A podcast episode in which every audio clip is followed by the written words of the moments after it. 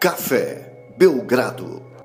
Amigo do Café Belgrado, mais um episódio do podcast Café Belgrado 2 a 1 para o Boston Celtics na série final da NBA. Eu sou o Guilherme Tadeu, estou ao lado de Lucas Nepomuceno, um homem que está em São Paulo, parou São Paulo na noite de ontem, e aliás, eu já disse isso a ele de maneira privada, né? Agora vou dizer de maneira pública. É impressionante como o homem fica belo em terras paulistanas. Tudo bem, Lucas? Feliz pela noite de ontem lá no O'Malley's e animado com os rumos das finais da NBA? Tudo bem? Olá, Guilherme. Olá, amigos e amigas do Café Belgrado. Cara, um salve todo especial para KTO, William, Cassinho. Velho, o Cassinho veio de Santa Maria, viu, Guilherme? Especialmente para esse Caramba, evento. hein? Que moral. O William é tipo o homem forte da KTO em São Paulo e conhece todas as portas, todos os atalhos, né? É mesmo. Então ele conseguiu assegurar para o Café Belgrado o maior pub da história, que é o O'Malley's, e que abrigou o primeiro, a primeira watch party é, ao vivo, né? Da física. história do Café Belgrado. É, watch party física. Já fizemos algumas watch parties ao vivo, né? Só que eram virtuais. E essa presencial então, salve a todo mundo que compareceu lá. Não vou falar o nome de alguns porque seria injusto com todos. Teve um momento lá com a nossa saletinha, Guilherme, tinha aproximadamente 60 pessoas.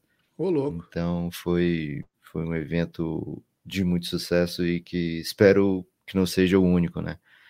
É, tivemos até, Guilherme, amigos podcasters pintando por lá, viu? Matias, Yamin, Pereirão. E um salve a todos que fizeram esse evento acontecer.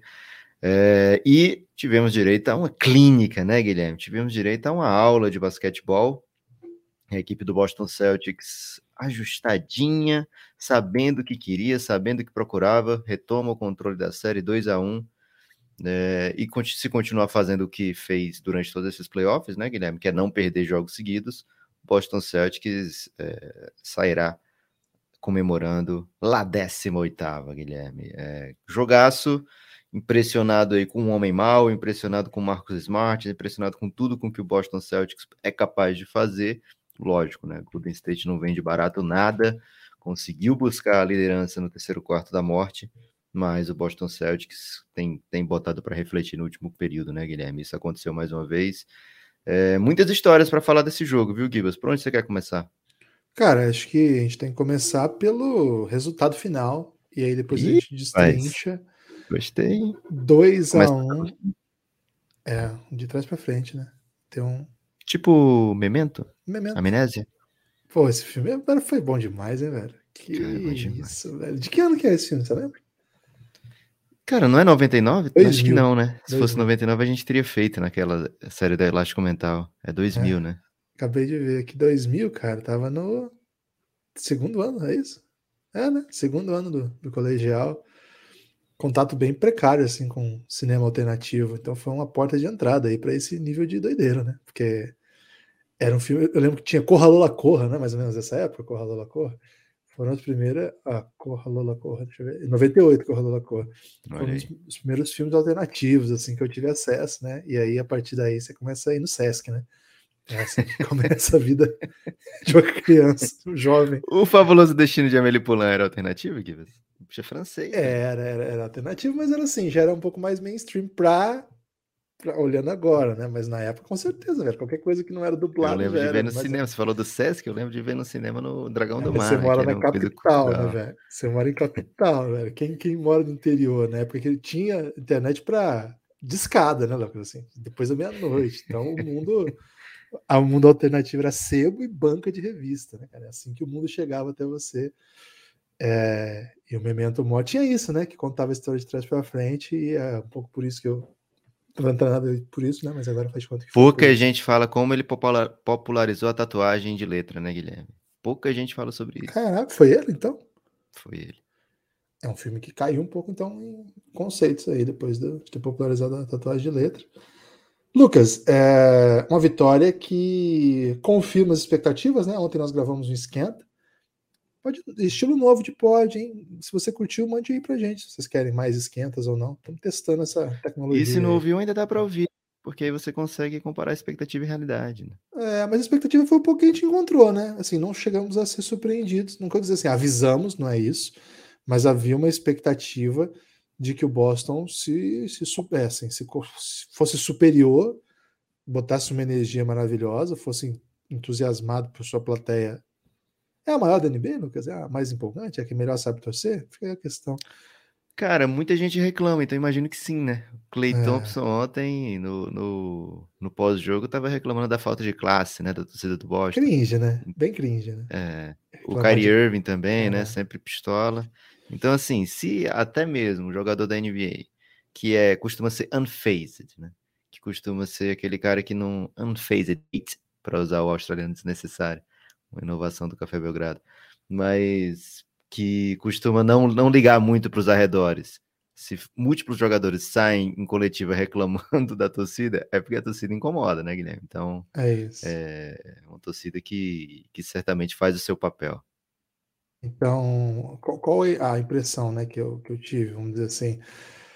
Cumpre as expectativas, é um jogo que tem uma cara diferente dos jogos lá do, de São Francisco e coloca Golden State na parede, Lucas. Coloca na parede porque agora é 2-1. E se você perde o próximo jogo, cara, são três match points aí, para usar a expressão do tênis. Que, aliás, é, hein, a Posso fazer um questionamento que certamente vai atrapalhar todo o seu raciocínio? Por favor, eu preciso de questionamentos assim, Lucas, porque às vezes meu raciocínio está me levando para caminhos que não um bom lugar. Colocar na parede é tipo aqueles troféus de caça que você arranca a cabeça e não, coloca na parede? Ou é aquele não. que você peita a pessoa, pega pela gola e Isso. joga na parede de maneira agressiva? Isso, ou tem algum que colocar na parede um pouco mais carinhoso? Não, não, tem também, mas não é esse tipo de podcast que a gente produz, né? Esse tipo de podcast é, a gente não tem nem talento nem sex appeal para atuar nesse nível. Então a gente está falando mais do, da questão mais né, esportiva, assim, da, da, expressão. E lembrando então o boxe, né? É, colocar nas cordas, né? Que, que, porque, qual que é a questão? E aliás, até uma questão interessante tática do basquete, né? Por que, que quando o jogador procura as linhas laterais. Tem que botar explícito, Guilherme, hoje. Acho que é importante colocar explícito hoje. Peço perdão aí para quem está ouvindo esse podcast perto de, de, familiares mais jovens ou mais velhos. Fone de ouvido, gente, por favor. Pode, caramba, Café Belgrado tem que ouvir de fone. É, menos no metrô, né? No metrô você põe alto aí que tá tudo certo. A não ser que tiver crianças no metrô ou idosos. Guilherme, é, para mais uma vez atrapalhar o que você estava falando. Né? Baixei The Boys, imaginando que ia assistir na viagem, né? Pô, viagem de avião. Peguei aqui os três primeiros episódios Uma princesa, uma pressão. Meti The Boys. Sendo que vinha do, assim, todos os meus arredores, aparentava ser uma excursão é, gospel, né? E aí, no, no, início do The Boys, eles passam uma. O Guilherme tem que se recuperar, porque ele saiu até da minha tela. no início do The Boys, ele passa o, o, review, né? Da temporada anterior. E, velho, no review já desisti de assistir ao lado da turma gospel, porque o review veio caprichado demais, irmão. Então, mais ou menos isso, né? Que é o pessoal que tá experienciando agora. Cara, o... É, acho que isso resume bem o que foi esse jogo. Valeu aí, todo mundo que ouviu, foi grato. A expressão nas cordas, né, Lucas? E por que, que no basquete eu trago essa questão? Porque quando o jogador se aproxima das linhas, sobretudo ali, né, onde você fica entre a linha de fundo e a linha lateral, você é mais facilmente marcado, né? Porque duas linhas te marcam. Então não é um lugar interessante para você procurar, por isso que existe aquela defesa que joga o jogador para o fundo, porque ali você consegue encurralá-lo, vamos dizer assim. Isso é uma questão tática de vários esportes, né? É, não, não costuma ser bom lugar, mas sobretudo a expressão nas cordas do boxe tem mais a ver com essa expressão botar na parede, né? Porque ali você fica sem muito o que fazer, né? Quando quem tá na, nas cordas tem que reagir de qualquer maneira. E é isso que o Golden State vai ter que lidar, Lucas. Então o próximo jogo é de muita pressão. Ganhou, Lucas. Começa de novo. Aí vira uma série melhor de três, é, com tudo empatado, né? Tudo o que aconteceu vai ficar para trás e dali vão ser três jogos, com dois jogos em São Francisco. Então retoma até certo favoritismo né, no desenho da série. Agora se perde, meu amigo. Hum, é difícil voltar. Já aconteceu. Já voltaram de 3 a 1 todo mundo sabe disso, inclusive eles mais do que boa parte das pessoas. Mas é muito pesado. Então, o jogo de ontem, de qualquer maneira, seria, né? Quem, quem ganhasse ficaria nessa situação. mas empurra o derrotado para uma situação limite. Então, a série se desenhou, Lucas. A série se encaminhou. E eu quero que você me diga: se desenhou como? Se desenhou de que maneira? Porque foi diferente dos jogos de São Francisco, onde o Golden State dominou sempre e teve aquele último quarto maravilhoso do Boston no jogo 1. É, dois bons quartos no jogo 2, mas de maneira geral o Golden State estava ali com, o controle do ritmo, com a impressão de que venceria. E aí depois veio o sacode do terceiro período. Agora, ontem, a impressão que deu foi que o Celtics venceu o jogo no primeiro quarto e nos outros três quartos o Golden State ficou tentando desvencer. E no terceiro período até conseguiu, mas foi tão rápido, né, cara? Sim, ele conseguiu o terceiro quarto da morte passou à frente, né? Chegou a estar perdendo de 18 no primeiro, no primeiro tempo. Voltou para o jogo, passou à frente, cara, mas durou assim um, um estalo, porque rapidamente o Boston volta, retoma e vence bem. Um jogo bem diferente do desenho da série, Lucas. É, eu questiono, será? Interrogação? Porque é o seguinte, lembrou um pouco o início do jogo 2, né? Quando o Boston abriu um, um bom placar no primeiro quarto. Então, assim, naquele 5 contra 5 inicial, parece que tá dando Boston, né? Aquela, aquela primeira leva de minutos, é, o Boston tem se dado bem no jogo 2 e se deu muito bem no jogo 3, inclusive no início do terceiro quarto, né? Então, esses minutinhos aí iniciais da partida estão dando bom para o Boston Celtics. Tem que manter isso aí, né? Como diria muita gente, é, do ramo da política também. É, sobretudo é... Agora, e aí, o jogo 1, acho que lembra um pouco esse, porque no jogo 1 a gente lembra assim, poxa, o Golden State liderou, sei lá, por 40 minutos esse jogo e tal, mas o Boston vai para o intervalo com vantagem no jogo 1, né? Então, assim, foi um jogo equilibrado, mas com é, um mix de jogo 1 e jogo 2, né? no primeiro tempo, eu acredito no jogo 3, né? que foi com o Boston muito bem, é, sem cometer turnover, com ataque controlado, e é, com o mix do jogo 2, tipo assim, sabendo como atacar o Golden State. E acho que nesse jogo 3, o que a gente viu muito de Jalen Brown e Jason Tatum era uma necessidade de fazer o passe antes da marcação apertar muito, porque são dois jogadores que têm ainda uma tendência a cometer turnovers, né? Então, quando eles, eles entram demais no garrafão, que eles agridem muito o, o ataque do Golden State, a defesa do Golden State Warriors para lá no fundo fazer o passe, muitas vezes essas linhas de passe estão congestionadas, ou muitas vezes eles são pegues no drible, né? E, e, e acabam cometendo uma turnover ali antes mesmo de chegar próximo ao aro. E nesse jogo, se você pegar, porque eu tive que assistir, Guilherme, depois, né? Hoje de manhã, porque no, no, na emoção do ao vivo ali, com o pessoal do Café Belgrado, né? É, todo ao meu redor, é, era como quem assiste um jogo no bar, né? Então tem que assistir como quem assiste um jogo no bar. Mas, para gravar pub, aqui né? com você, era um pub. Né? Mas, é, mas aí, a, como você assiste no pub, no bar é a mesma coisa. É o mesmo tá. estilo. Tá. Ok. É, mesmo sendo um pub irlandês? Mesmo sendo um pub irlandês. Até porque era jogo do Boston, né, Guilherme? Então a gente tava fazendo uhum. home crowd. E, e, lá, Guilherme, curioso, viu? Muita gente torcendo Boston. A maioria lá era verdinho, viu? Ô, é... Lucas, quando eu for, o jogo for mando do Golden State, a gente vai ter que fazer numa fintech? A gente vai fazer em algum lugar que tenha escorregador, piscina de bolinha para adulto e mesa de videogame? sinuca, né? É, Sim. videogame e mesa de sinuca. Isso. E Porque... puff, puffs na sala para sentar. É, lógico, né? E aí acho que não, não, é, não sei o que se bebe, né? Mas talvez um, uns shots. Aquela, não, kombucha. Pode ser. O corote também pode ser, né? Corotinho. É... Cara, tem uma loja na, na, Augusta que tem todo tipo de corote que eu já vi. Cara, quantos corotes você acha que existem? Você não sabe de nada.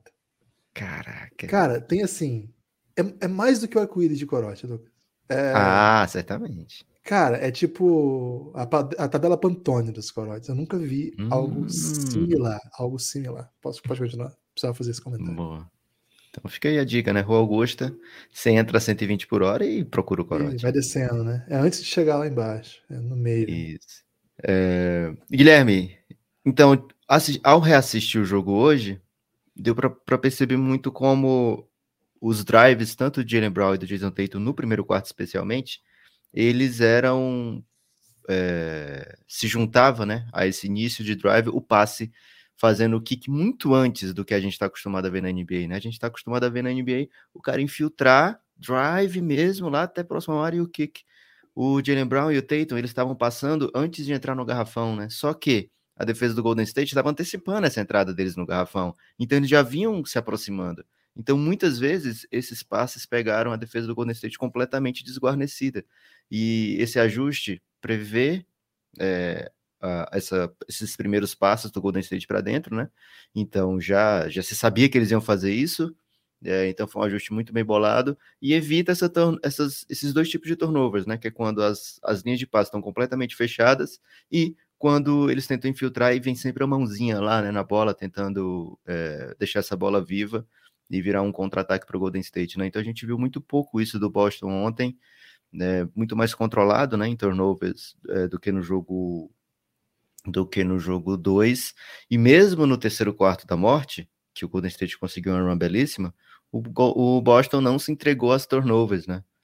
É, então, assim, foi um time que manteve sua calma, manteve sua postura, essa, convive com as bolas de três de Curry Clay Thompson. Clay Thompson veio para o crime ontem, né? Cinco bolas de três pontos, alguns lances livres, né? Algo que não vinha acontecendo sempre para ele. É, o Curry é o Curry, vai deixar trintinha em todos os jogos dessa série, a não ser que ele saia antes, né? Do, do, do último período, como foi no jogo 2, terminou com 29. Então, assim, o Boston sabe, tem que conviver com isso, né? É, joga posse de sete pontos, velho. Qual é o time que faz uma posse de sete pontos? Doideira, só, o Golden State, velho. Então, é, o Boston sabia que ia acontecer isso. É, a gente vai, vai viver e conviver com isso, mas se a gente se mantiver no nosso plano de jogo, as coisas vão, vão dar boa. Como previsto, né, também não deu para jogar o Bielitsa há muito tempo. Aliás, o Steve Kerr tentou Bielitsa e Jordan Poole ao mesmo tempo e foi é meio tenebroso, né? O tanto que o Boston conseguiu fazer ponto com facilidade naquele momento. É, e aí o, o Steve Kerr falou: é, essa cartinha do Bielitz aqui eu vou ter que guardar por um bom tempo. Não sei se a gente vê muito Bielitz ainda nessa série, viu, Guilherme? É, acho que outra coisa que chama muita atenção do Boston Celtics, né? Fisicalidade. Né? Antes de iniciar a série, no primeiro Café com Finals, é, eu comentei, cara, eu acho que o Peyton Pritchard vai ser o Yoshi cerimonial, né? E acho que chegou a hora, viu, Guilherme? só nove minutinhos. O Robert Williams estava bem para jogar mais tempo, é, então estava dominante, né? O Golden State não conseguia infiltrar o o Golden State não conseguia infiltrar sem que viesse um bração do, do Robert Williams na força deles, né? Foram quatro tocos, algumas faltas que deram do Robert Williams poderiam facilmente ter sido tocos também é, com muita fisicalidade e alterando shotas, ah, shotas foi demais, alterando chutes do, do Golden State ali próximo ao aro, né, não deixando ninguém se criar ali. Né, o Golden State vive muito da bola dentro do garrafão, da bola de três pontos. O que a gente viu no primeiro tempo foi o Golden State apelando para muito mid-range, né? Curry, Clay Thompson, Andrew Wiggins tentando bolas do mid-range, porque eles não estavam conseguindo os arremessos que eles queriam, né? Então, assim, acho que o Boston ontem conseguiu fazer valer pela primeira vez, eu diria assim, na série, é, de ponta a ponta, o tamanhão, né? Olha, somos maiores do que vocês, somos mais físicos do que vocês, e vocês vão ter que lidar com isso. E o Boston mesmo é, marcou drop para poder manter essa fisicalidade próxima ao aro. Vamos apostar algumas posses no drop aqui. Deu bom? Não deu, porque, enfim, é o Curry, né? mas é, essa parte do aro parece protegida, parece bem cuidada. E muito vai se falar, né, Guilherme, de Draymond Green. Muita gente esperando aí avidamente seu próximo podcast. Já saiu. Porque, olha aí. Saiu na madruga ainda. Draymond Green, dois pontos, seis faltas. É, isso vai ser. Tá, tá sendo já muito, muito cobrado na mídia americana. Quando o Draymond Green tá assim, né, Guilherme? Sem agredir, sem meter bola, que isso há muito tempo já acontece, sem bater seus lances livres, sem ser um, um sem conseguir gerar assistências também, né? Porque isso acaba acontecendo quando é, o time sabe mais ou menos o que ele vai fazer. Ele está deixando de criar vantagem ofensiva e aí a parte defensiva dele nem sempre vai compensar tanto, né? Por isso que a gente viu o Steve Kerr tentando múltiplas formações com jogadores mais explosivos, né? Mesmo que é, isso pecasse na defesa. Não foi um bom dia para o Luvinha também, viu, Guilherme? Gary Payton refletiu de maneiras tão, tão intensas, velho, assim, foram reflexões tão, tão, tão profundas, viu? Que lembrou muito a, a canção de Geni, porque quando fala aqueles pedidos, né, tão sinceros, tão sentidos, que fazem a pessoa refletir profundamente, né? E foi mais ou menos isso, esse nível de reflexão que o Luvinha passou. Mas assim, tá um tempão sem jogar, é... voltou agora, fez um bom, ótimo jogo de estreia dele nas finais, né? E nesse jogo o Boston estava preparado, Jalen Brown agrediu muito o Luvinha e o Golden State não conseguiu botar uma linha super defensiva, viu, Guilherme? Então deu, deu bom para a equipe do Boston Celtics e foi meio de ponta a ponta, né? Acho que isso é mais impressionante, né? Mesmo no terceiro quarto, não pareceu assim, o Golden State virou e agora vai deslanchar, né? O Boston encontrava as respostas aqui e ali, e, cara, foi uma, uma run muito doida do, do Warriors, aquela, depois daqueles sete pontos, né? Mas não é sempre que vai rolar uma jogada de sete pontos. Então, o Golden State vai ter que trazer novidades para esse jogo 4, viu, Guilherme? E aí tá chegando aquele momento da série que já é difícil você apresentar novidade, né? É difícil, é difícil. É o Golden State precisou muito do Draymond Green quando o time foi bem, né? E venceu o jogo 2. Venceu bem o jogo 2, né? Não venceu apenas, né? Mas venceu dominante. Acho que ele, ele, teve uma atuação bem determinante. Não sei em que medida, Lucas, ele não conseguir fazer, é, colocar sua superioridade física né, no jogo de ontem pesou. Assim, eu não acho que ele dependa só disso, mas acho que isso é um fator é, dois pontos para um cara do nível dele, né? Não é um super pontuador, mas ele precisa pontuar até para que, que, se criem espaços e ele consiga fazer aquela sua função de playmaker. Uma coisa que eu tenho notado desde o primeiro jogo é que o Boston voltou, veio com a ideia assim de, de não dar nenhuma possibilidade do Draymond Green atravessar a quadra quicando, né? Que é uma coisa que ele faz muito, é, sempre fez. É um dos fatores desse time poder jogar sem exatamente um armador, né? Embora o Stephen Curry seja um armador, mas é um, é um, cara que joga mais fora da bola. E quando joga na bola, se espera que ele decida. Mas porque o Draymond Green faz essa função de, de armador. E a impressão que eu tenho é que o Boston veio com o game plan para quem tiver mais próximo a ele no rebote, porque qual é ideia? Né? Ele pega o rebote e já vem em transição, já vem em transição muito agressivo, né? em direção à cesta, e não, como ele não é um exímio pontuador, o floater dele não é maravilhoso, a bandeja dele às vezes funciona, ele não vai enterrar na cabeça de, de um pivô como o Robert Williams, né? Isso que se espera dele. Mas ao fazer isso, né, ao chegar muita velocidade, ele absorva os defensores e cria espaço para outros jogadores, e assim muitos jogadores pontuam atacando desequilíbrio, como o Wiggins faz muito bem, ou chutando livre, né? Ontem tive uma, uma super atuação do, da, do Splash Brothers e o Golden State perdeu. É, a impressão que eu tenho é que o Boston freou isso, cara. Eu não vejo isso. Eu não vejo o Draymond Green nessa série jogando, e eu acho que isso está, isso está machucando muito o Draymond Green, cara. Eu acho que isso está tirando o, a, natura, a naturalidade dele jogar ofensivamente, o estilo dele de jogar Aí o que, que sobra, né, do Draymond Green ofensivo? Se você fre... E como que o Boston freia isso, né? A impressão que eu tenho, depois eu falo o que, que sobra. A impressão que eu tenho é que ao, ao rebotear o, o, game plan implica que aquele que estiver mais próximo a ele pressione imediatamente, né? Você não faz o balanço defensivo esperando que o jogador do matchup do, do, do Draymond Green cole com ele. Você já faz a troca onde tiver que fazer, porque é um time que troca tudo e é capaz de trocar tudo. Então você vai ver em algumas situações, o, o armador que estava na, na, quadra de ataque, como está mais próximo ao Draymond Green, imediatamente pressionar. E já vem pressionando para que ele não drible, porque o Draymond Green é um ótimo para fazer isso, mas, cara, pressionado por um cara que marca a pressão quadra toda, não dá para fazer isso. Você tem que fazer outro, outros tipos de defesa, outros tipos de saída. Eu acho que isso está machucando o Draymond Green. Eu vi pouco disso que ele sabe fazer tão bem. E aí o que sobra, finalmente? Cara, sobra o que acontece que o Golden State, o, o Boston Celtics deixa ele absolutamente livre, absolutamente livre. Ele não chuta. Ele devia chutar algumas bolas, né? Assim, livres, matar. É, fez em outras séries recentemente. E aí o que, ele faz? Ele já faz aquela jogada que é do chutador que sabe, do cara que sabe que não é chutador, que é um ótimo passador e que joga com os dois melhores chutadores do mundo. e fala assim, né? Não, eu sei que eles, qualquer chute deles marcado é melhor que o meu, o que em tese, estatisticamente, é até correto, mas taticamente você derruba seu time, cara. Você derruba a estrutura do seu time. Então, quantas vezes a gente já viu nessa série o Draymond Green receber uma bola livre, procurar um dos chutadores, geralmente o Stephen Curry, mas pode ser o Clay ou pode ser o Jordan Poole, em outras situações até o Wiggins, e ele mesmo fazer um bloqueio, como se fosse um mão-mão, assim. Cara, ok, vamos supor que isso seja de fato uma jogada eficiente, seja inteligente, em algumas bolas até caíram cestas é, na sequência dessa jogada. Cara, mas isso não é um sistema fluido de jogo. Isso é uma, isso é uma jogada que você dá um tempo a mais para defesa. Você coloca um jogador a mais para defender, porque aí fica o que estava em você em tese, né? E o que está perseguindo já o, o chutador, né? E eles estão defendendo o drop. Então, o cara que persegue, ele tem um papel fundamental, né? De escapar do bloqueio, chegar a tempo. A defesa de drop não está sendo eficiente, né? O, o Golden State pontou 1.7 pontos por posse, a estatística que está correndo é, nessa situação. Acima de 1 é bom, 1.7 é, é grotesco, né? assim, é absurdo, é monstruoso.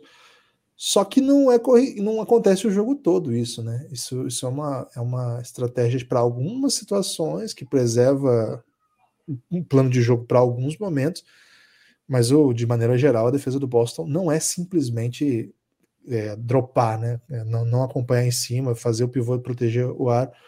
É um, é um todo de, de conceitos que eu acho que passa por vários, vários elementos e que obriga o Golden State o tempo todo jogar no limite. Agora, Lucas, o que me choca, eu queria ver sua opinião sobre isso, é a gente ter a atuação que a gente teve do Clay e do Curry e em nenhum momento parecer que o Golden State ia vencer. Talvez, quando eles fazem aquela run, a gente fala, pô, os caras são fodas, os caras vão ganhar. Mas tirando esse momento, o Clay tava jogando muito, o Curry tá fazendo uma das melhores séries da sua carreira. Cara, tá, tá bonito demais o Curry jogando e não parecia que ia ganhar, cara. Isso me assusta um pouco, sabe? Porque eu mesmo não achava que a gente ia ter esse nível de atuação do Clay. Quem, eu, eu sou fã do Clay, acho que ele é um super, super arremessador, etc. Mas, cara, ele jogou demais, demais, demais, demais, demais. Eu achei que talvez a gente não tivesse já nessa série final, já nesse primeiro ano de volta de lesão, um jogo desse nível dele. E ainda assim. Meio fica... ano, né? Não é o Meio ano, ano é. Alguns meses.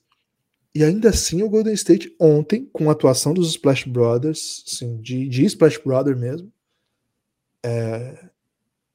cara, não pareceu que eles iam vencer. Isso me assusta um pouco. É, eu, eu lembrei, Guilherme, de grandes nomes né, da dramaturgia brasileira também com muito medo, né? E isso me assusta um pouco. Mas, Guilherme, o, a equipe do, do Boston é desse nível mesmo, né? É uma equipe que absorve os golpes, absorve um jogo fodão de já que a gente já falou tanta coisa de parede, Guilherme, pode falar alguns palavrões, né? Já que. Pode, vai, vai, vai, vai ter mais 18. Vai ter. Isso. É, absorve, né? É, atuações desse nível e mesmo assim estão no jogo e muitas vezes vencem, né? Você falou, por exemplo, da, da defesa, como o Boston defende o Draymond Green, eles trouxeram mais um ajuste para esse jogo, esse defensivo, já falei de um ofensivo, né? Que foi o Al Horford, ao invés de ficar no Draymond Green, agora ele tá no Wiggins. E o Tatum fica no Draymond Green. Por que que acontece isso? Porque aí o Al Hofford é o principal beneficiário do drop, né? Ele é o cara que marca drop. É... O Robert Williams também marca às vezes, mas menos, né? Ele consegue fazer esse closeout um pouco melhor do que o Hofford. O Hofford está refletindo, né? Quando entra no pick and roll com o Stephen Curry. Então, o, ao fazer isso, eles tiram esse bloqueio direto, né? De Draymond Green para o Curry, que aí já deixa o Al Horford no, no Curry, né? Ao fazer isso, fica o Tatum no Curry. O Tatum não vai marcar drop, né? O Tatum tem tamanho, o Tatum tem velocidade, tem lateralidade. Então, isso obriga o Golden State a trazer mais um jogador para fazer um double drag, né? Para fazer um segundo bloqueio. E aí você está defendendo dois com três agora, né? É melhor do que defender é, um com dois com um, porque aí fica zero para o Draymond Green. Né? Quando você defende é, o, o Curry, né, num bloqueio com o Draymond Green só com um, ou você vai cuidar do Draymond Green junto, né? E aí fica um para um e você troca, e essa troca tem sido maléfica para o Boston, quando é o Hofford no Curry, ou você é, vai tudo no Curry e ninguém fica no Draymond Green, né? É, e aí o Draymond Green consegue assistências, consegue um lobzinho para o Kevin Looney, consegue um, um kick-out para o Wiggins ou para o Clay. Quando você obriga o Golden State a usar o double drag, você fica com três para marcar dois, né? Então, mesmo que você fique com dois no Curry, fica um ali dividindo as atenções no outro, né? Que normalmente é o, o Wiggins e o Draymond Green, né? Então, assim, vai precisar muito de agressividade do Andrew Wiggins, e a gente tem visto isso, né? O Andrew Wiggins não tá fugindo do, do, do seu rolê, né? A gente viu isso na série contra o Dallas, é, tá vendendo tudo para deixar o Wiggins um, um, o defensor que o Curry quer, então o Wiggins vai atacar, vai atacar esse cara. É, e agora nessa série, tá, tá vendendo tudo e vai deixar o Al com o Wiggins, o Wiggins tá tentando fazer o que é capaz de fazer, só que o Al também é um ótimo defensor, né? Então ele não vai conseguir tudo. O Al tem seus struggles, né? Struggles, mate, é, contra o... Canguru. Vocês têm que ouvir o podcast do Esquenta, hein? É, mas o, o, o Al tem seus problemas para marcar o Curry, e quem não tem, né, Guilherme? Mas se é o... Arena. se é o Wiggins, é, já tá já tá melhor pro Hoffer, né? O Wiggins não tem o arsenal do Curry, mas mesmo assim a gente tá vendo o Wiggins ser bem agressivo no aro, tá vendo o Wiggins é, não, não hesitar para arremessar a bola de três pontos, né? A bola não tá caindo tanto, mas a gente vê umas assim que, poxa, essa aqui ele fez certinho, né? Podia ter caído. É, umas choram bem, não caem. É, então, assim, vai ter jogo que, essa, que o Wiggins vai estar tá on. O Wiggins é um cara de volume que já fez 25 pontos por jogo numa temporada de NBA, né? Então, é, pode ser que, ah, vão defender desse jeito, depois eu vou botar ainda mais no Wiggins, né? Pode ser que aconteça isso, seria um, uma coisa ótima para o Boston, né? Porque o Boston troca todos os dias um, um, jogo do Curry por um jogo do Wiggins, né? Então, é, tem que ver até onde é bom, até onde é, é, é benéfico, né? Eu forçar ainda mais o que o Wiggins pode fazer, ou se eu tento contornar essa defesa do Boston com o que o Curry é capaz de fazer, né? Então, assim, é um jogo tático, um jogo muito estudado, um jogo onde mínimos detalhes fazem a diferença, e nesse momento, é, vantagem Boston, né, Guilherme? E é um, repito, o Golden State não perdeu jogos back-to-back -back nessa, nessa temporada, nessa pós-temporada, o Boston não perde jogos back-to-back -back desde março, viu, Guilherme? Desde março o Boston não, não emenda dois jogos seguidos de derrota. Então, é excelência. O que a gente está vendo nessas séries, nessa série, é excelência. E não se engane com o placar de 16 pontos, placar de 18 pontos, placar de 15 pontos. É tudo apertado, é tudo no, no pequeno ajuste, é tudo no, no, segundo anterior que se tomou uma decisão. Execução, é, né? Execução do que você está querendo fazer e pouco erro, né? O jogo 2 acho que foi o mais, é, mais estranho da série até agora, porque a gente viu muito erro não forçado, do, principalmente do Boston Celtics. É, mas ontem, por exemplo, o Golden State teve oito turnovers no último quarto. Oito. Teve 11 pontos só e oito turnovers no último quarto. E, muitos, e muitas dessas turnovers não foram forçadas, né? Aliás, foram forçadas pelo Boston, né? Não é que teve assim, erro de vacilo do, do, Golden State, né? Foi a defesa do Boston sufocante, a defesa do Boston agressiva, a defesa do Boston que sabia exatamente o que queria tramar e que pegou muito desprevenido o Golden State Warriors, né? Então, para o jogo 4, espero é, alguns ajustes defensivos do Golden State. Esse, algumas coisas a gente imagina já, né, que podem acontecer. Por exemplo, essa, essa ajuda que foi comentada, né? principalmente lá no primeiro quarto, nesses passes mais cedo de Tatum e Jalen Brown, elas vão ter que ser, ser mais atenciosas, né? Tem que esperar um pouquinho mais para ser feita essa ajuda. É, e ofensivamente, não faço ideia do que o Steve Kerr vai fazer para contrapor essa defesa que é a mais potente de todas. Mas é, se o Boston conseguir ficar com essa turma que está em quadra, é uma equipe muito, muito formidável. E um pouco por isso, Guilherme, que o pessoal sentiu tanto quando o Robert Williams se machucou ali perto dos playoffs, né? E por isso também que o Robert Williams está jogando no sacrifício, velho. O cara falou: não vou fazer essa cirurgia agora, posso perder, é, sei lá, um tempo de carreira lá na frente, mas eu troco por estar aqui nessas finais, né? Eu troco por essa chance de ser fundamental numa equipe que pode ser campeã. E a diferença que faz quando o Boston consegue jogar com esse tamanhão a mais do que todo mundo, o Boston era muito maior do que o, Miami, o Boston é muito maior do que o Golden State, e isso tem, tem feito a diferença nessa série, viu, Guilherme? Foram acho que foi mais 17 de rebotes, não decorei agora assim, mas tipo, foi muito rebote a mais para o Boston Celtics. Isso gera acho um foram montão 15 de ofensivos, não foi? Foi, foi um número é, foram 15 ofensivos que o Boston pegou, mas assim, mais 17 ao todo, mais 16, Nossa, 47 a 31. É, e isso gera um montão de posse a mais né, para o Boston. E temos que falar aqui, Guilherme, de Jalen Brown, o homem mau, né? Cara, ele dominou. Eu, começa o jogo, ele, ele destrói tudo, né? Tudo que existe pelo caminho, aproveitamento sinistro, agressivo, né? Um dos jogadores mais agressivos. É, e é curioso, né, Lucas? Porque na série passada, o Trash Talk do Jimmy Butler era você foi você foi draftado como o próximo Jimmy Butler. Ele teria dito isso pro, pro, pro Jalen Brown, né? Quando te draftaram, só te draftaram numa posição alta no draft, porque você poderia ser o próximo eu.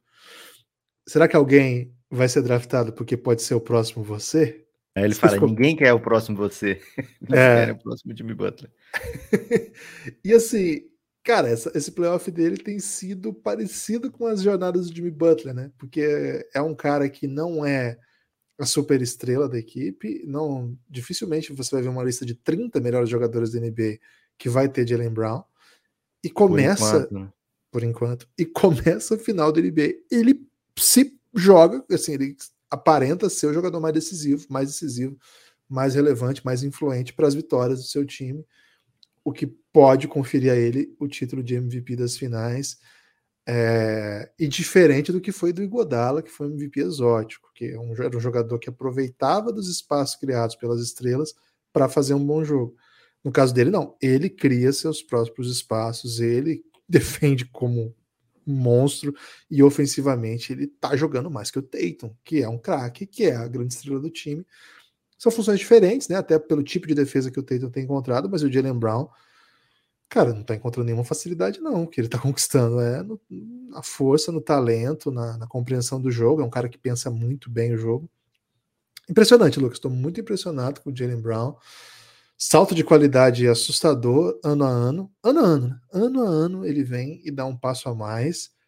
E dentro dos próprios playoffs, um passo. Cara, esse não é passo das Wilson, não, Lucas. Esse é um um grande passo para o homem e um grande passo para o Jalen Brown. Não tem nenhum, nada pequeno nessa história.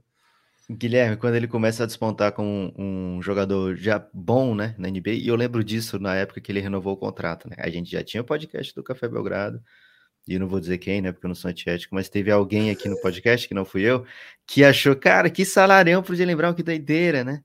E um dos argumentos, e parecia uma loucura absurda, e até hoje parece, né? Vamos ser honestos de uma loucura absurda é que não, mas olha os números dele no início da carreira e compara com o do Kawhi, né? Eles são muito similares, né? Se, e ele é um cara que evolui muito. Se de repente ele continua evoluindo, a gente pode ter aqui um cara que é o próximo Kawhi. Aí depois vê aquele momento que não troca pelo Kawhi fala: não, mas o Jalen Brown ele pode entregar coisa parecida com o Kawhi. Né? Então por que, que eu vou dar o Jalen Brown e vou dar mais um monte de coisa pro, pro San Antonio, né? É, e agora o Jalen Brown tá aí, depois de dois jogos, de duas vitórias, né? Das quatro que o Boston precisa ele é o jogador que mais pontuou na equipe. Ele é o cara que mais pegou rebote na equipe, é, empatado com, com o Hofford, né? Ele produz um montão de assistências, mais de quatro por jogo. Né? O percentual de field goal dele tá bem superior ao do Tatum, né? O Tatum tem chutado mais ou menos 34% ao todo, embora o Tatum tenha, esteja chutando 43% na bola de três pontos, Guilherme o que mostra que o Tatum não está conseguindo ser um assassino das áreas, né? É, mas o, o Jalen Brown tem um aproveitamento bem superior, né? De 10 pontos percentuais, basicamente, acima do, do, do Tatum. E, cara, é, é assim, momentos em que ele bota o time nas costas, né? A gente viu isso, por exemplo, no jogo 1, naquele momento da virada, o Jalen Brown falou: Peraí, eu sou homem mal, velho. Vou fazer aqui 10 pontos seguidos e botar meu time no jogo, né? E foi o que ele fez. É, ontem, primeiro tempo, esse momento de dominação, né? O primeiro quarto, cara, foi Jalen Brown puríssimo, né? Jalen Brown falando Go, é, meu Golden, vocês não têm chance de me parar, né? E aí ele toma um toco do Draymond Green, o Draymond Green mete um trash talk. Na mesma jogada que foi fundo bola pro, pro Boston, ele bate para cima do Draymond Green e converte os pontos. Né? Então, assim, o Jalen Brown tem sido um cara fenomenal mesmo nessa série, fundamental para o que o Boston está fazendo. E Guilherme, pode sim ter mais esse essa accolade aí para os que defendem que o Jalen Brown é o próximo Kawhi, né? MVP das finais antes de do que todo mundo esperava. É possível que esteja no horizonte. Primeiro, o Boston tem que derrotar o Golden, né? Não adianta a gente falar aqui de possíveis MVP, MVP das finais, porque ainda tem muita série, né? E o Golden State é o Golden State. Né? Embora agora na KTO o favorito seja o Boston, o Golden entrou como favorito, né, Guilherme? É, foi favorito basicamente unânime muitos, em muitos portais, né? Então é um time que merece todo respeito, tem vários campeões por lá, né? Gente que muitos Hall da Fama e tá só 2 a 1 a série. E o Golden State, acho que são 23 séries ou 26 séries seguidas que vence pelo menos um jogo fora de casa. E é isso que o Golden State precisa nesse jogo 4, uma vitória fora de casa, e aí acontece o que você falou, né, Guilherme? Liderança na série e controle de jogar um melhor de três com duas em casa. Mas para ganhar esse jogo 4 vai ser difícil. O Boston é um timaço. Mas por que, que eu falei isso do de lembrou agora, né? Que a gente falou? Porque lá na KTO, Guilherme, tá pagando 4.4. Ele tá atrás do Tatum e tá atrás do Curry na chance de ser MVP das finais. Então, se você quiser fazer uma fezinha, a hora é essa, né? A hora é agora. Pede uma free bet pro, pro Cassinho, né? Manda Cassinho, queria tanto uma free bet aí para botar o Homem Mal como MVP das finais. E o Cassinho é daqueles, né? É... Guilherme, ontem também tive a oportunidade de conhecer o Christian, o dono da Wodsey. O cara é gigantão, é viu, Guilherme? Em é todos bravo. os aspectos, né? É mesmo? É, ele, ele tem cara de bravo, mas é um, um doce, né? E fez um, uma viagem incrível para estar tá no evento do Café Belgrado. Se você pensa em camiseta de Café Belgrado, NBA das Minas, Basquete FM, ou seja, pessoas que produzem conteúdo, você lembra imediatamente da Watson, porque é a empresa que mais ama basquete no país. É isso. Tem vida de jornalista lá também, hein? Belíssima tem. coleção também, vida de jornalista. Que tem um, um, background do basquete, né? Pouca, pouca é gente. Isso. Eu não vejo ninguém na Globo News falando isso, Guilherme, que o vida de jornalista vem do, do basquete. O basquete não tem o reconhecimento adequado ainda, Lucas, mas assim como o rugby, né? É, é. Isso ainda vai ser grande nesse país. Também acho. Seguinte, é, convite para vocês apoiarem o Café Belgrado. Somos um projeto de mídia dependente dos apoios, né, mas independente de grandes veículos de massa. E a gente é independente porque os veículos de massa não, não gostam da gente, né? A gente adoraria fazer parte dos veículos de massa. Seria muito interessante aí. Se você for um veículo de massa, estiver nos ouvindo, eu adoraria ser absorvido aí, poder viver aí com, com o apoio de vocês, divulgando e pagando a gente. Mas não temos isso, então precisamos dos nossos queridos, amados, é, cara, imprescindíveis. Imprescindíveis e mais, e mais do que isso até, Lucas, é insubstituíveis.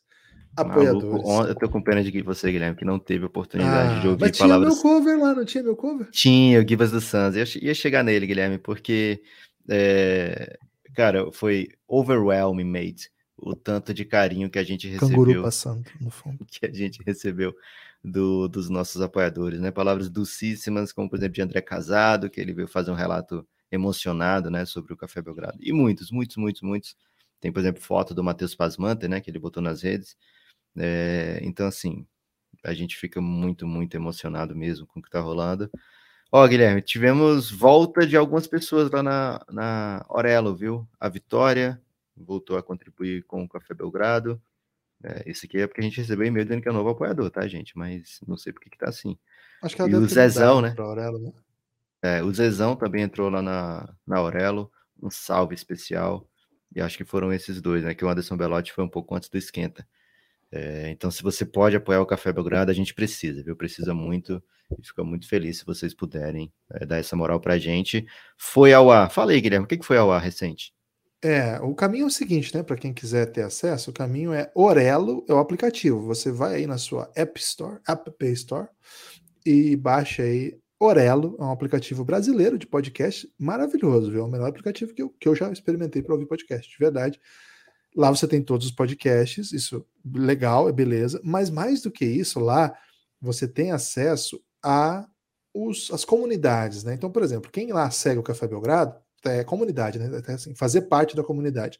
Você recebe lá no seu feed os podcasts do Café Belgrado, esse podcast, por exemplo, mas tem um diferencial, né? Lá você tem acesso também aos conteúdos fechados, né? Os conteúdos exclusivos para apoiadores. Recentemente a gente subiu a gente tem subido, na verdade, a série Amanhã Vai Ser Outro Dia, que conta os principais prospectos da próxima classe. Afinal, acabando as finais, a gente já mergulha no draft. Na verdade, já estamos mergulhando.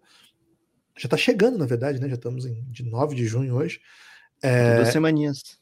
Duas Então a gente já está apresentando a classe, né? Já soltamos aí o episódio 1 já faz um tempo, e essa semana soltamos esses dias. Soltamos o episódio sobre os prospectos internacionais, e hoje ou amanhã, mais tardar, a gente vai soltar o episódio sobre jogadores de lottery, que vocês vão, vão acompanhar nesse draft. Então, fica o convite para você apoiar o Café Belgrado. É na Aurelo que você faz esse processo.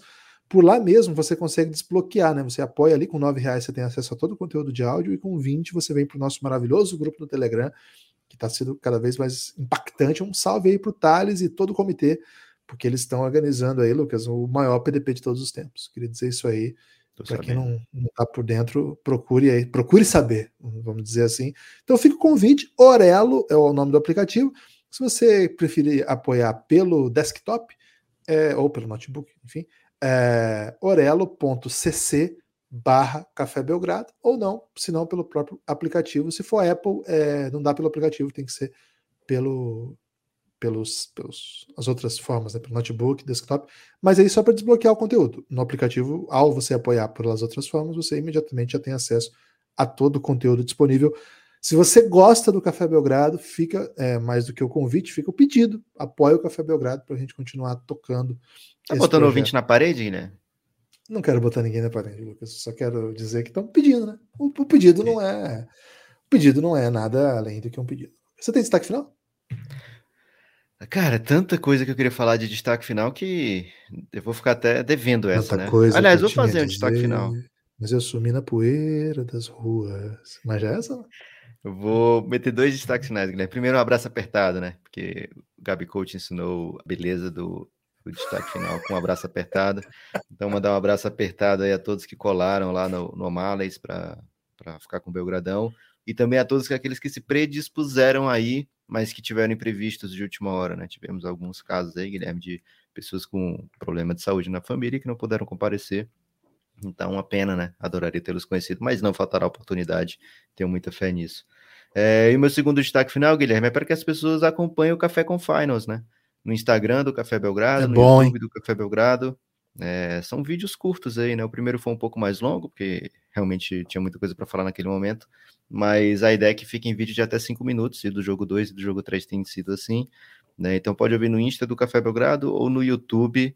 É, videozinhos aí do Café Belgrado, Guilherme, para ver se a gente consegue quebrar a barreira do TikTok, né? E aí pode ser aceito e de repente fazer uma collab com o Xamã, que é o grande objetivo de tudo isso. Salve, Xamã. O meu destaque final é que hoje, dia 9 de junho, final do NBB, jogo decisivo tá na mão de Franca no Pedrocão, conquistar o título 2 a 1 na série. Se perder, vai ter jogo 5 também no Pedrocão. Então o Flamengo vai ter que se superar. Lucas, é o jogo mais relevante do Pedrocão, pelo menos desde que iniciou o NBB, né? O Franca nunca foi campeão do NBB. Tem à sua disposição, né? Tem a sua, essa oportunidade agora. Seria, o, time já até foi campeão recentemente sul-americano, mas o, o, NBB é mais relevante. O né? sul-americano é um título de segundo escalão. Foi no Pedrocão o sul-americano? Ah, esse me pegou, hein? Acho que a, a, final acho que foi fora. Teve jogo lá, mas acho que a final foi fora. Vou ficar devendo se foi. Peço perdão aí para os amigos francanos. É, e, cara, é hoje, a ESPN transmite, mas não só. TikTok transmite, hein? TikTok. Que isso, alô, chama. YouTube, entre outras. Cara, vai ser um jogo que não dá para perder, mas a gente traz mais aí as reflexões aí sobre a final do NBB. É o nosso Basca, né? E hoje não tem NBA, dá para curtir aí hoje à noite. É, e outra notícia, Lucas, é que o Brasil Sub-18 avançou para as quartas de final. Eu fiz uma grande confusão, né? Eu entendi todo errado o regulamento, mas agora não vou errar, não. Agora que não é uma novidade, né, Guilherme? Pô, muita conta, né? Para lá e para cá. Mas é que passam todos, né? Eu esqueci, a gente já fez um campeonato assim, né? E eu tinha esquecido que funcionava isso. Passam todos, mas o Brasil passou em primeiro, perdeu para o Canadá por dois pontos, mas como no saldo para lá, para cá, empate triplo, o Brasil ficou na frente. O Brasil passou em primeiro. já rolou vai... Argentina e México? Já rolou, já rolou. O Argentina ganhou Boa. bem do México, então já veio para o empate triplo. O Brasil carregou a vitória contra a Argentina. A Argentina carregou a vitória contra o Canadá. O Canadá carregou a vitória contra o Brasil. E ficou Brasil, Argentina, Canadá, México. É, as quartas de final vão ter Brasil contra a República Dominicana, a Argentina contra o Equador, Canadá contra Porto Rico e México e Estados Unidos. Um salve para os irmãos mexicanos que estão fora já, que os Estados Unidos é bravo. Pobre México, Guilherme, tão perto do, do Estado, como é? Tão longe do céu, tão perto dos Estados Unidos. É isso. É, então, perto do céu, né? né? É, foi o que eu falei. Não, né? longe do céu, perto dos Estados Unidos. Foi Mas assim é, que... é perto do céu por causa da altitude. Fiquei confuso. Mas, mas, é mais ainda perto dos Estados Unidos, né? E era isso que o, o presidente queria falar na época. Era o shade nos Estados Unidos, né, Guilherme? A verdade era. Era o shade, era o shade.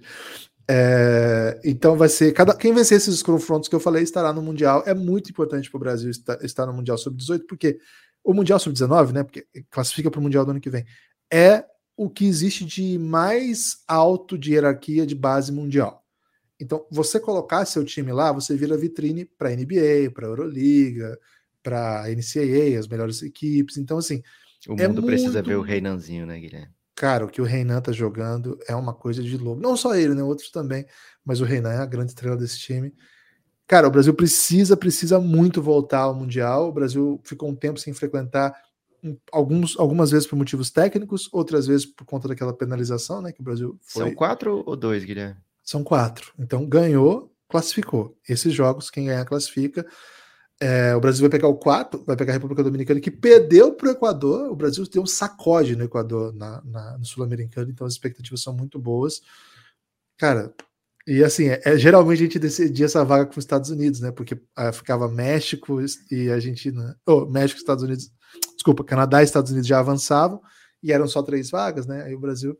Mas dessa vez os Estados Unidos já é o campeão, e aí tem, tem, tem o Brasil e é, abriu uma vaga, e aí tem o Brasil classificando em primeiro, coloca um sul-americano já garantido, já que a Argentina vai enfrentar o Equador, né? E o Brasil com a chance real, real, real de voltar ao sub-19. Seria maravilhoso. E o jogo vai ser depois de amanhã. A gente pode falar mais disso aqui também, Lucas. Valeu? Forte abraço. Espalhe por aí que você ouve o Belgradão. Posso ter um, é... um pós, pós, pós, pós destaque final, Guilherme? PS, pode, claro. Um P... Acho até PPS, eu diria. Não, PPS não. É um partido, né? É. Mas, mas acabou o PPS, né? É. Mas é o seguinte, assistam Hustle, porque qualquer dia a gente vai ter que fazer um podcast sobre isso, velho, porque a Netflix Pô. liberou o acesso antecipado ao Café Belgrado. O mínimo que a gente pode fazer é um episódiozinho sobre Hustle. Vai ter, pô. É, e cara, tem mais jogador de NBA do que muito jogo de NBA, né? Então, é, acho que tem mais jogador de NBA do que os que entraram ontem, viu, Guilherme? Mesmo contando com Stauskas. Então, assistam e é bem legal. É emocionante, eu diria até. E uma é. chance de ver é, jogadores assim mostrarem seus talentos. Cara, tem duas atuações que eu acho, atuações mesmo, assim, que não fazem feio. Que deixariam o pessoal do Antri Rio no chinelo, viu, Guilherme? Então, não é difícil, né? Você, é... eu quis deixar entre, entre filmes e séries de básica, né? Então, muito, muito bem feito. Tem a Dan Sandler, né? Que nunca se erra com a Dan Sandler.